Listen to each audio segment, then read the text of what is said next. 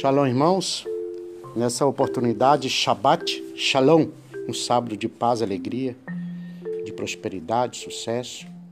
Então, um Shabbat Shalom. Eu sou o Rabino Marcos Barreto e a porção, a palavra de Deus hoje, a parte, o pedaço da escritura da palavra de Deus para a sua vida, para a nossa vida, está em Shemot 35, que é o livro de Êxodo 35, Shemot em hebraico. Então, esse texto ele começa de uma maneira extraordinária, porque ele, ele começa diferente dos outros capítulos. Né? Cada capítulo tem uma, uma, uma maneira de começar, mas esse é, é muito especial porque ele é muito diferente. E ele vai começar a falar de algo que já foi dito antes então o Eterno começa a repetir alguns pontos. Se o Eterno repete, é porque é importante. Então veja bem, está escrito assim, ó, verso 1. Tendo Moshe convocado toda a congregação dos filhos de Israel, observe que Moisés, Moshe, Moisés, ele reúne toda a comunidade, toda a congregação. Ele reúne todo o povo. Ele reúne a congregação, algumas versões fala comunidade e outras versões fala é, congregação.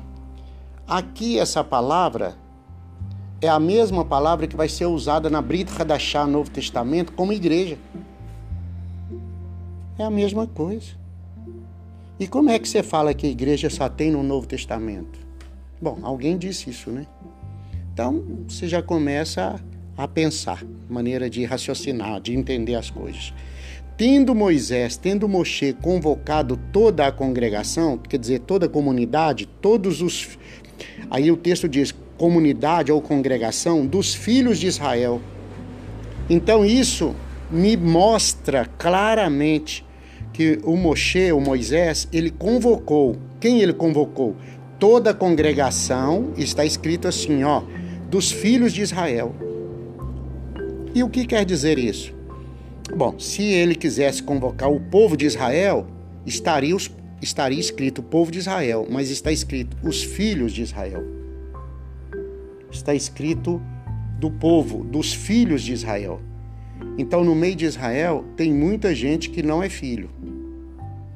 Tem muita gente que não tem os preceitos e princípios da escrituras, da escritura guardada no coração. Então isso aqui é muito real. Você vê que nós estamos no início da Bíblia, no segundo livro da Bíblia, e já mostrando que existiam pessoas que estavam em Israel, mas não faziam parte da congregação dos filhos. E aí o texto diz assim, porque é para filho, né? A Bíblia foi escrita para filho. A Bíblia foi escrita para o povo do Senhor. A Bíblia foi escrita para o povo que serve o Senhor. A Bíblia foi escrita para pessoas que têm um coração voltado para o Criador. Então isso é muito interessante, porque a Bíblia foi escrita para quem ama o Senhor, para quem quer servir o Senhor, né? Então o texto diz assim: para os filhos de Israel, filhos, filhos. São estas as palavras que o Senhor ordenou que se cumprissem então são estas as palavras, ou é isto, isto é o que Adonai ordenou a fazer. Deus ordenou, quer dizer, ordem. Não existe, não existe contestar a ordem.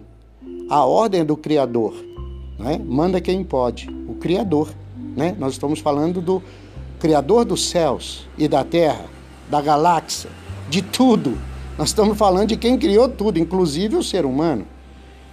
Então, ele ordenou que se cumprisse, que se fizesse, que se realizasse.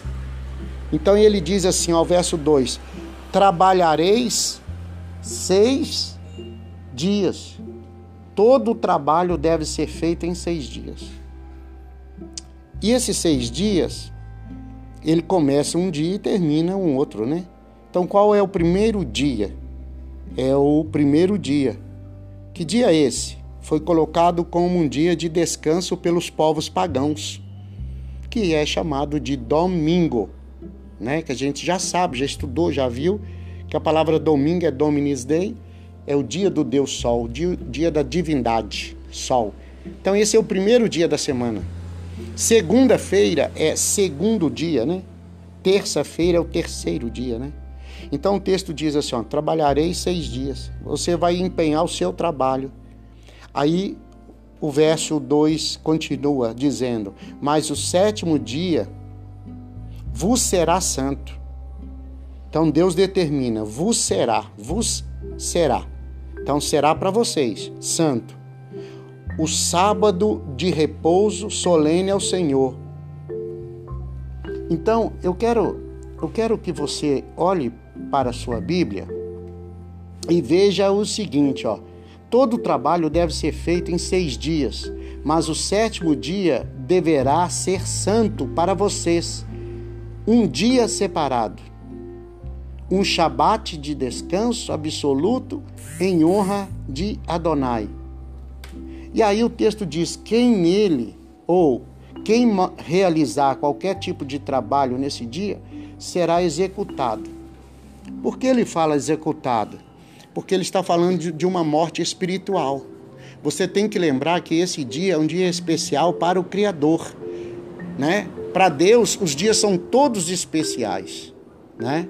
Mas para nós humanos existe uma diferença, que esse dia é o dia que o Eterno separou. Então, nós, humanos, o que você pode fazer na segunda, você pode fazer na terça, na quarta, na quinta, na sexta, no sábado, no domingo, todo dia você pode fazer. Só que para Deus, Ele separou um dia em especial. Então, em sete dias, Deus separa um dia especial. Então ele fala para o homem, ó, esse dia será para você, para você, um dia santo. Então, o dia é santo quando o homem entende isso. Porque quando ele considera Deus. Então, eu quero que você entenda o seguinte: para nós humanos, todo dia é igual, mas o Eterno faz distinção entre dias e dias. Então, esse dia é um dia especial para o Criador. Como nós estamos lendo um livro físico, e nós estamos tentando entender ou buscando entender ou melhorar o nosso conhecimento em relação a um ser espiritual, criador dos céus e da terra. Então, para ele esse dia é um dia que ele separou para nós humanos como um dia especial. Como aquele dia que você vai parar para aprender, para crescer, para melhorar, para estudar aquele dia que você vai dar ênfase às questões espirituais. É claro e é sabido que muitas pessoas que trabalham com, com, com saúde, com, é, tem que o trabalho dele ele tem que ir para o hospital, ele tem que trabalhar, ele, ele depende do trabalho, ele depende daquela situação. Esse vai trabalhar, esse vai trabalhar para sustentar a família, a casa. Mas eu estou falando para a pessoa que pode, que entende, que conhece, que o coração vai voltando para Deus. A gente não sabe, você não conhecia e agora vai aprender. Então, o verso 3 diz assim, ó: No Shabat, né, no dia de sábado, não acendam fogo em seus lares. Aqui esse acendeu fogo, porque aqui existe várias, várias, várias, várias coisas. Várias interpretações. O acender fogo que a Bíblia fala aqui, quando você conversa ou quando você vai escutar o ensino de um rabino e os, os sábios, os nossos sábios, eles falam, ensinam o seguinte: que acender o fogo é preparar o alimento. Só que diferente de hoje, como que uma mulher, como que uma dona de casa ia preparar o alimento? Né? Ela tinha, o marido tinha que ir lá na floresta, cortar uma árvore, andar não sei quantos quilômetros, achar uma árvore, cortar a árvore, é, cortava com o machado e depois tinha que carregar a árvore até a casa. Chegando em casa tinha que cortar a árvore em pedaços pequenos e depois tinha que fazer acender o fogo. Então, olha, ele gastava quase que metade do dia cortando a árvore, isso se fosse uma árvore fina, né? Uma árvore pequena, coisa assim. Mas você percebe que havia um trabalho enorme, um esforço enorme por trás do acender o fogo. Hoje já existem aparelhos elétricos, panelas elétricas que você põe a comida lá e ela se resolve. Então não há necessidade de acender o fogo. Mas o texto diz, o Eterno diz, para não acender, que não haja nas suas moradas, é, não se acenda o fogo, né? Mas eu quero trazer um entendimento para você aqui, que é um entendimento de, de, de muito especial, muito especial, porque hoje é o dia especial. Quando o Eterno fala assim, não acenda fogo em nenhuma das suas, das vossas moradas, das suas casas, nas vossas moradias, no dia do sábado, do Shabat, que é o dia de descanso, eu vou lhe dizer uma verdade. Esse acender o fogo, porque a palavra fogo em hebraico, ela é contrária à palavra Shabat. Ela é contrária, ela é muito contrária. Por que contrária? Porque a palavra Shabat significa descanso, descansar, harmonizar-se com o eterno, ter harmonia com Deus, ter harmonia com o Criador, ter descanso, desfrutar da alma do Criador, desfrutar da presença do Criador, desfrutar da bondade de Deus. Ver que você teve uma semana e que você chegou, rompeu mais uma semana e você está vivo. Deus te deu vida, te deu saúde, te deu força, por mais difícil que esteja a situação do planeta, das, dos, dos países ou da vida pessoal, Deus te deu vida. Enquanto há vida, há esperança. Deus pode mudar o quadro da sua história então o Shabat fala de descanso, fala de harmonia com Deus, fala de presença divina, fala de gratidão, fala de amor, fala de. Porque o Shabat é o sétimo dia, e fala do milênio, e fala de arrebatamento, e fala de salvação, e fala de vida eterna, e fala de cura, e fala de restauração. Ele fala que quando chegar nesse dia, nesse dia do milênio, não haverá mais nenhuma lágrima, não haverá sofrimento, não haverá dor não haverá tristeza, não haverá angústia. Então, Shabat fala de paz e alegria.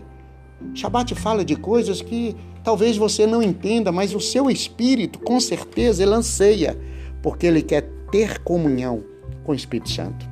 Por mais rebelde que o homem seja, ele busca na rebeldia dele ter comunhão com o Espírito Santo. Por que, que você fala assim, Rabino? Porque existem muitas pessoas, existem muitas pessoas que estão infiltrados, enfiados na droga ou na bebida, procurando shalom, procurando paz, procurando alegria, procurando razão de vida, procurando presença de Deus. Só que eu sei que a presença de Deus não está ali. Mas eu, eu sei, mas o outro não sabe. Então, o Shabat, ele fala de comunhão, de harmonia com Deus, harmonizar-se com o Criador. E a palavra fogo em hebraico, que é este, o texto diz assim: Não acenda fogo em nenhuma das vossas casas no dia de Shabat. Então não acenda este, não coloque este na sua casa no dia de Shabat, descanso. Porque o fogo, o fogo, ele, ele tipifica trabalho. O fogo tipifica fazer, trabalhar. Só que o fogo, quando você acende fogo, você quer, você quer colocar fogo em alguma coisa? Quando você acende o fogo, você quer terminar aquilo que você começou. O fogo, quando ele é aceso, ele é para terminar, para exterminar, ele é para acabar. Quando você põe fogo numa mata, você quer destruir aquela mata. Quando você põe fogo é, no, no, no, em, em papéis, você quer destruir aqueles papéis. Quando você põe fogo numa roupa, você quer acabar com aquela roupa, você quer exterminar aquilo. Então o fogo fala de um trabalho, um trabalho que vai alcançar o fim, que vai terminar. Ele começa e termina. É o fogo. O Shabat não é dia de trabalho, é dia de parar. Então o Shabat é dia de repouso e descanso. O fogo tipifica trabalho. Então você não acenda fogo na sua casa no dia de descanso. Por que não? Porque no dia do descanso você para. Quando você acende fogo, você está dizendo: eu, enquanto não terminar o trabalho, eu não paro. Por exemplo, Maria. Maria entrou no Shabat. Está no Novo Testamento, na Brita Hadashah.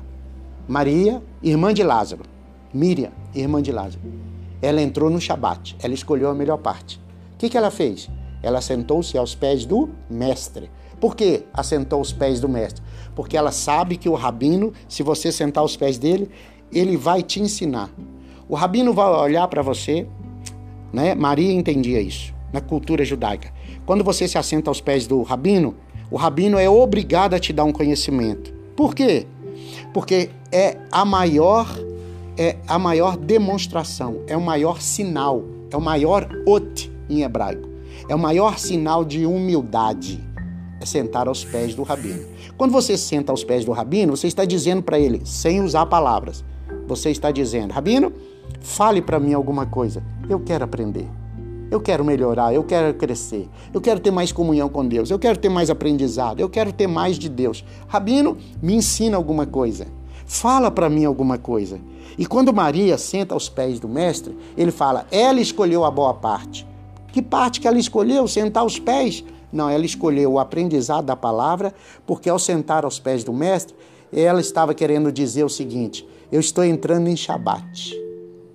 Eu estou querendo ter mais comunhão com a palavra.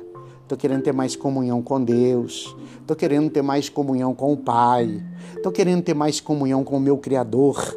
E eu sei que você é um mestre, um professor, um instrutor. Me ensina sobre o meu Pai, Pai Celestial. Me ensina sobre o meu mestre. Mestre, me ensina. E aí é, Yeshua fala: Maria escolheu a boa parte. E a irmã dela, chamada de Marta, cujo nome era Marta, Marta estava fazendo o quê? Trabalhando, sem cessar. Marta era fogo. Ela acendeu fogo. Quando Yeshua chegou na casa, Marta acendeu fogo. E Maria foi para o Shabat. Maria foi para descanso aos pés do Senhor. Nada me interessa. Vou parar e vou sentar aos pés do meu mestre para ele me ensinar. E a outra não quis assentar-se com a irmã, não quis ficar aos pés do mestre para aprender. O que, que ela quis fazer? Se, se você ler o texto, você vai ver. Ela foi preparar bolos. Ela foi preparar bolo, ela foi para o trabalho. Ora, eu poder, ela poderia sentar, aprender, depois ela ia preparar o alimento. Por que, que ela foi preparar o alimento enquanto, ele, enquanto o mestre ensinava? Então quer dizer que ela se interessou mais pelo bolo do que pelo aprendizado.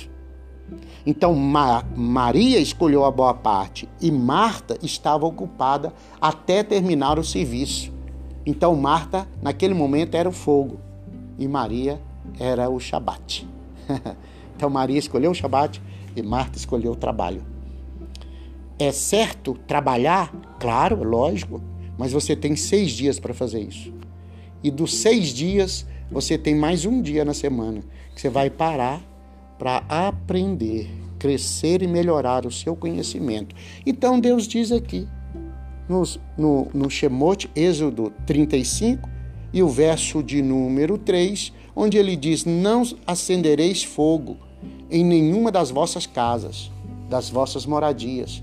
Não acendo fogo, porque é dia de descanso, é dia de parar, é dia de acalmar o coração e buscar paz interior buscar satisfação de vida, buscar reconhecimento do Criador, buscar sabedoria e saber, uma das sabedorias que você pode buscar é saber que Deus te criou, Ele te criou para ser uma bênção, criou você para ser bênção dele nessa terra.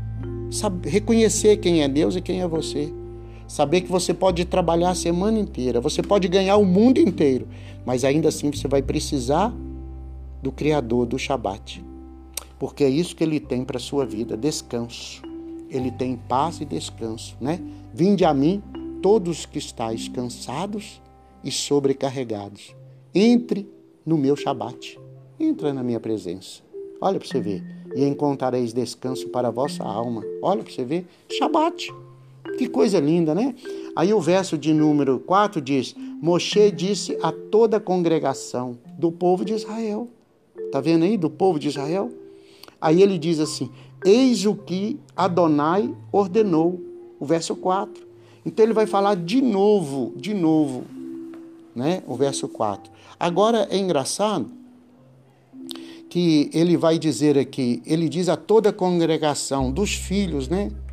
Dos filhos de Israel. Então, daqueles que foram inseridos como povo de Deus, mas têm coração de filhos. Esta é a palavra que o Senhor ordenou. Então, o Eterno ordenou, dizendo o seguinte: Tomai do que tendes uma oferta para o Senhor, cada um de coração disposto voluntariamente atrará por oferta ao Senhor. Essa palavra aqui, que é usada como oferta, muitos sábios, né, os sábios é, judeus, eles diziam o seguinte, que essa palavra oferta, ela não é uma oferta, ela é uma contribuição. Qual a diferença de contribuição por oferta?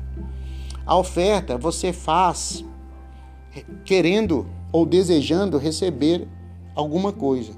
Aqui é uma contribuição, porque você vai contribuir com a criação do templo. Do, aqui, no caso, era tabernáculo. Então, você vai, aqui nesse caso, você vai contribuir para que o tabernáculo de Deus, do Eterno, seja construído. Então, essa contribuição ela será feita para que o tabernáculo seja construído. E quando esse tabernáculo for construído, diz o texto bíblico, que o Eterno vai vir, vai vir para habitar, para morar. O Eterno virá para permanecer dentro do tabernáculo, que Deus vai manifestar dentro do tabernáculo. Então você vai contribuir para algo que o Eterno vai vai se manifestar diante dos olhos dos homens. Então você vai ser um contribuinte para a manifestação de Deus. Você vai contribuir para o milagre de Deus. Qual que é o milagre? Deus manifestar entre os homens. Então imagina que se ninguém contribuir, Deus não manifesta. Mas se todos contribuírem e forem rápido nessa contribuição, Deus vai manifestar rápido.